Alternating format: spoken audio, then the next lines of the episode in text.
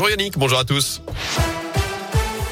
Et vos conditions de circulation pour débuter, toujours ces difficultés autour de Saint-Etienne sur la RN 88 dans le secteur du Chambon-Feugerolles avec des travaux en direction de Givors. Pour le reste, c'est plutôt fluide actuellement sur les grands axes de la région.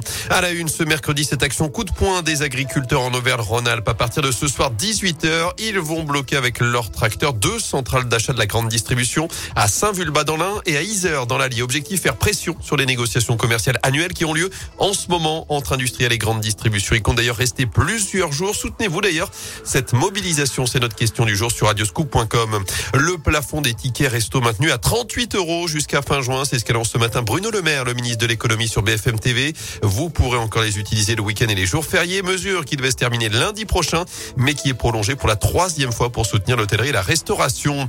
Bruno Le Maire qui assure également que le bouclier tarifaire mis en place face à la flambée des prix de l'énergie en France sera bien maintenu malgré la crise diplomatique en Ukraine et les sanctions économiques infligées à la Russie.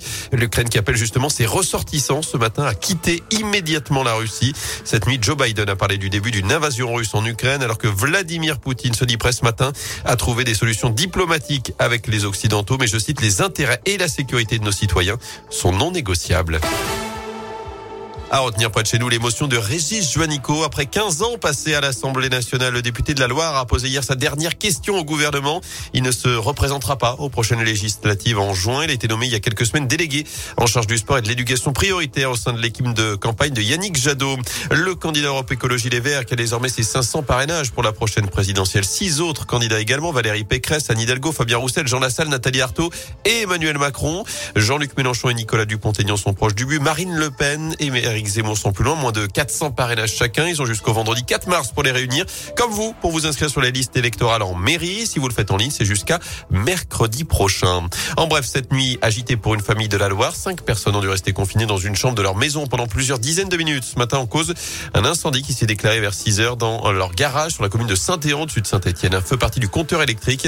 D'épaisses fumées se sont propagées à la maison. Il a fallu l'intervention des pompiers pour les mettre en sécurité. Elle avait renversé trois piétons au bord d'une route de la région. Une conductrice de 28 ans était condamnée hier à un an de prison, dont six mois avec sursis, peine aménagée sous bracelet électronique. Les faits remontent à décembre 2019 sur la commune de Franchelin dans l'Ain. Selon le progrès, l'accusé avait été testé positif à l'alcool. Après cet accident qui aurait pu être bien plus dramatique, il avait tout de même provoqué plusieurs fractures aux différentes victimes. En foot, Lille devra réaliser un exploit. Le LOS battu 2-0 hier à Chelsea en huitième de finale allée de la Ligue des Champions. Les Nordistes qui viendront défier Lyon ce dimanche en Ligue 1. Les Verts, eux, se déplaceront à Paris samedi. La SS qui ouvre ses portes au public aujourd'hui. Première fois depuis plus de 4 mois. Vous pourrez aller assister à la séance d'entraînement à partir de 15h tout à l'heure à l'Etra. Il faudra un masque et un passe vaccinal et surtout, il n'y aura pas de séance de dédicace. Merci beaucoup.